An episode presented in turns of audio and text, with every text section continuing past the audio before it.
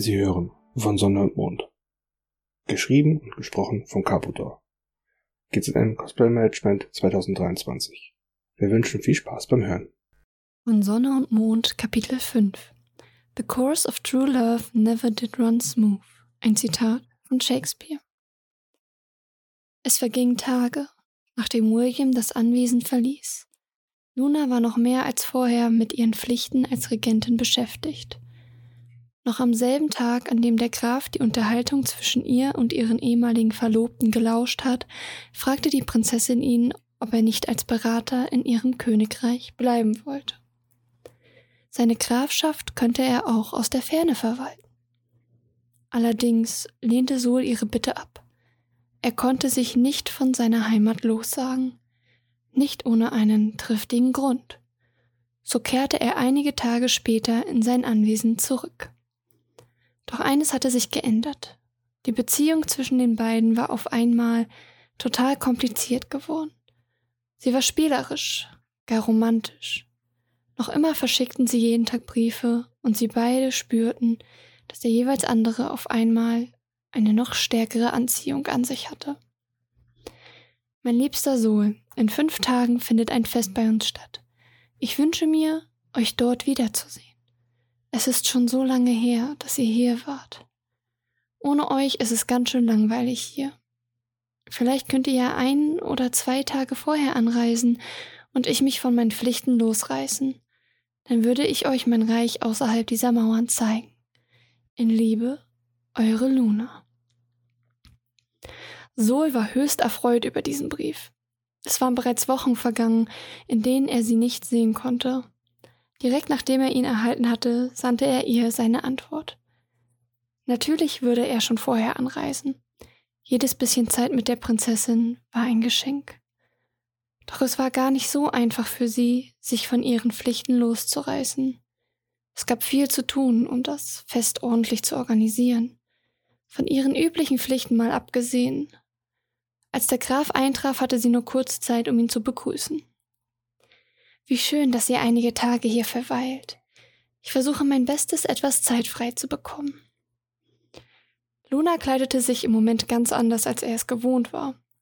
Statt einem Kleid trug sie hautenge silbrige Hosen, die an der Seite geschnürt waren und etwas von ihrer blassen Haut zeigten. Darüber trug sie lediglich eine mit Spitze versierte Bluse, die ein wenig in ihre Hose gesteckt war. Ihre langen Haare waren gelockt und zu einem Pferdeschwanz zusammengebunden. Zudem trug sie noch schwarze Lederstiefel, die bis zu ihren Knien gingen.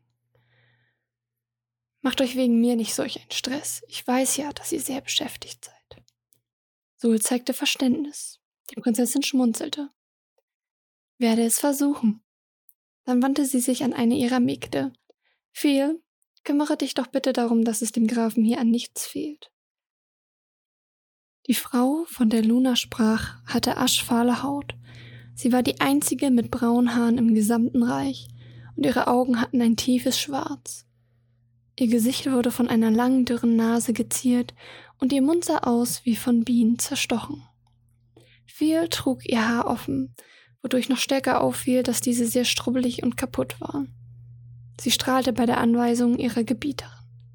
Keine Sorge, my Lady, ich werde mich gut um euren Grafen kümmern. Stirnrunzelnd wurde sie aus einer dunklen Ecke hoch oben von einer der Säulen angestarrt, und der Blick folgte ihr noch, während sie den Grafen zu seinen Gemächern führte. Auch Luna war die merkwürdig starke Freude ihrer Untergebenen aufgefallen, doch auf sie warteten Aufgaben, wodurch sie sich nicht weiter damit befassen konnte. Die Blondine sah ihnen noch kurz hinterher, ehe sie sich in die andere Richtung bewegte, ihre Berater im Schlepptau während noch immer auf den Säulen eine weitere Person lauerte. Dabei handelte es sich um Serene. Wie viele aus ihrem Volk war sie sehr blass, fast weiß. Ihre hellgrauen Augen strahlten durch die Dunkelheit. Ihr langes blondes Haar lag ähnlich einem Rahmen an ihrem Gesicht. Ihre Figur war sehr schmal und zierlich. Vielleicht konnte sie dadurch komplett ohne Laut landen, als sie von ihrem Platz heruntersprang. Serene bewegte sich hauptsächlich im Schatten, selbst hier, obwohl sie die engste Vertraute der Mondprinzessin war. Ihr Blick wanderte den Korridor entlang, folgte den Schritten des Grafen und seiner Begleitung. Stille umhüllte die junge Frau, während sie den schillernden Weg entlang ging. Normalerweise hielt Serene sich aus Angelegenheiten, die nicht die ihren waren, heraus. Wenn es jedoch um ihre zukünftige Königin ging, da kannte sie keinen Erbarmen. Lange begegnete sie niemanden, denn das Schloss war groß und es gab nur wenige, die hier arbeiteten und lebten. Als Serene an dem Tor zum Innenhof vorbeikam, konnte sie Gelächter vernehmen. Vorsichtig lehnte sie sich an den kühlen Rahmen und beobachtete das Geschehen. Phil und Soul saßen unter dem blauen Kirschbaum. Die Magd war schon so gut wie auf seinen Schoß geklettert und fütterte ihn mit den schimmernden Früchten. Die Blondine verschränkte die Arme. Es war bekannt, dass das Mädchen, welches komplett aus dem Bild des Mondvolkes fiel, der Speichelleckerei schuldig war. Genauso wie bekannt war, dass die Prinzessin sie nur aus Mitleid duldete. Welch ein faszinierender Anblick, wie die Brünette sich über den Grafen hermachte, gar im Heim ihrer Gebieterin. Langsam erschlich Serene das Gefühl, dass dieses Fest interessant werden würde. Die Tage zum Fest vergingen wie im Flug, und Luna konnte nicht mal ansatzweise so viel Zeit mit dem Grafen verbringen, wie sie es sich gewünscht hatte. Stattdessen sorgte Phil dafür, dass er so gut wie nie allein war. Aber er war auch nie allein mit ihr. Dank der zierlichen Blondine, die ihn auf Schritt und Tritt folgte. Als die ersten Gäste eintraten, befand Serene sich allerdings in den Gemächern der Prinzessin, um ihr beim Ankleiden zu helfen. Gerade schnürte sie ihre Herrscherin in ein Korsett, als sie vorsichtig das Gespräch suchte.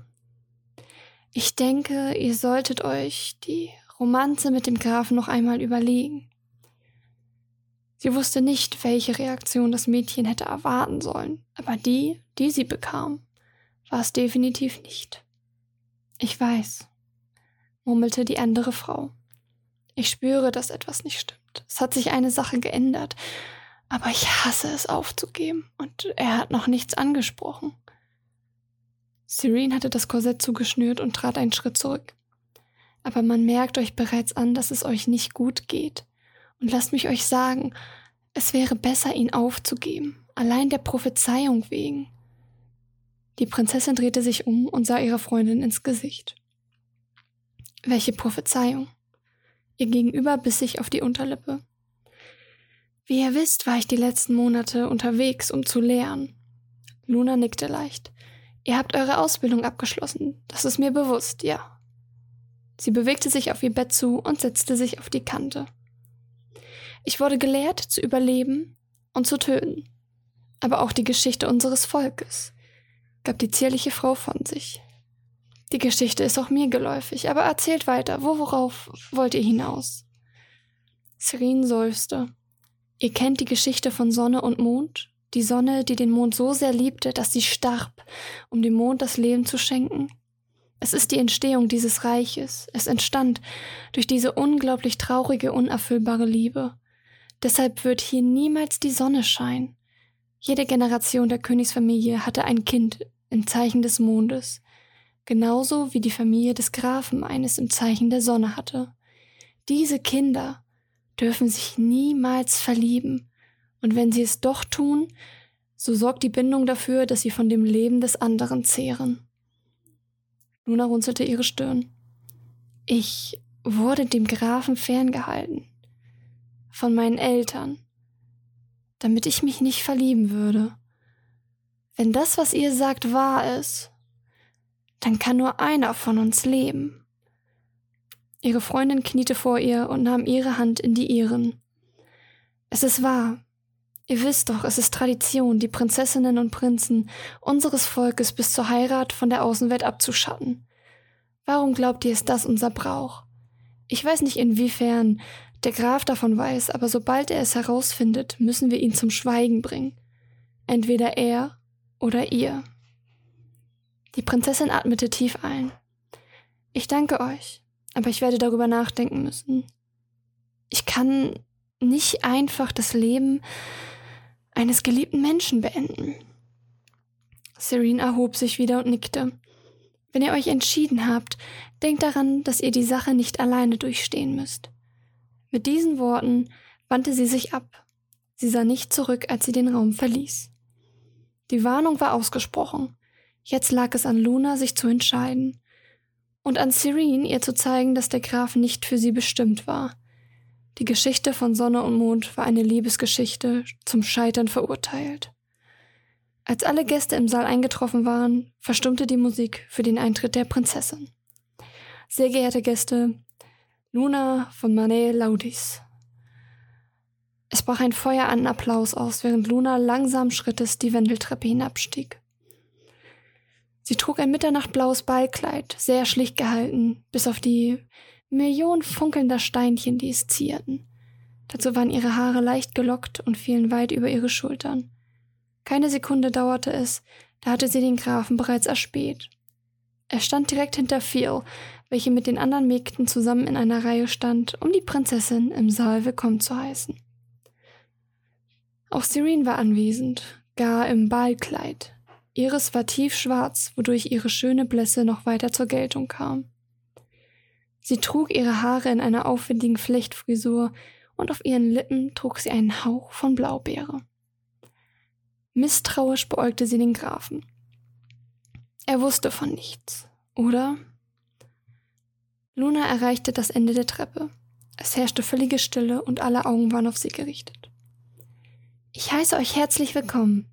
Genießt euren Abend und vor allem unser vielfältiges Buffet. Leises Lachen erklang aus allen Ecken. Damit gebot sie, den Musikern wieder zu spielen und eröffnete die Tanzfläche. Allerdings nicht mit Sol, den dies ziemlich irritierte. Stattdessen ergriff sie den Arm eines Neffen ihrer Berater, namens Adrian, welcher ebenfalls überrascht war. Entschuldigt die Frage und Versteht mich bitte nicht falsch, ich fühle mich sehr geehrt, aber solltet ihr nicht den Abend mit dem Grafen eröffnen? Nach meinem Wissen war es zumindest so geplant. Die Prinzessin sah ihm direkt in die Augen.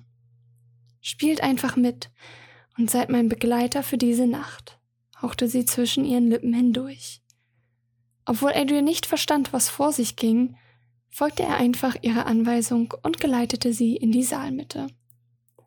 Die Musiker spielten ein fröhliches Stück, welches an harmonisches Vogelgezwitscher erinnerte, an weiches Plätschern eines Flusses und an Wind, der den Blütenstaub durch die Luft trägt. Es wurde ausgiebig getanzt. Wie die Flügel von Schmetterling flatterten die Kleider herum, während die Damen durch den Saal gewirbelt wurden. Zoe beobachtete das Geschehen mit gerunzelter Stirn. Was auch immer dieses Verhalten sollte, er konnte es nicht verstehen. Schließlich war es doch Luna, die ihn so sehnlichst dabei haben wollte, und nun schenkte sie ihm nicht einmal einen Blick. Er schaute zu viel hinüber, doch den Untergebenen war es untersagt, ihre Tätigkeit für Unterhaltung zu unterbrechen. Langsam wurde das Lied leiser und die Tanzenden kamen zum Stehen. Adrian und Luna lachten beherzt, ehe sie sich von der Tanzfläche entfernten und langsam zum Buffet hinübergingen. Das sollten wir öfter machen. Der junge Mann lächelte seine zukünftige Königin an, ehe er sich ein Stück Melone in den Mund schob. Luna kicherte leise.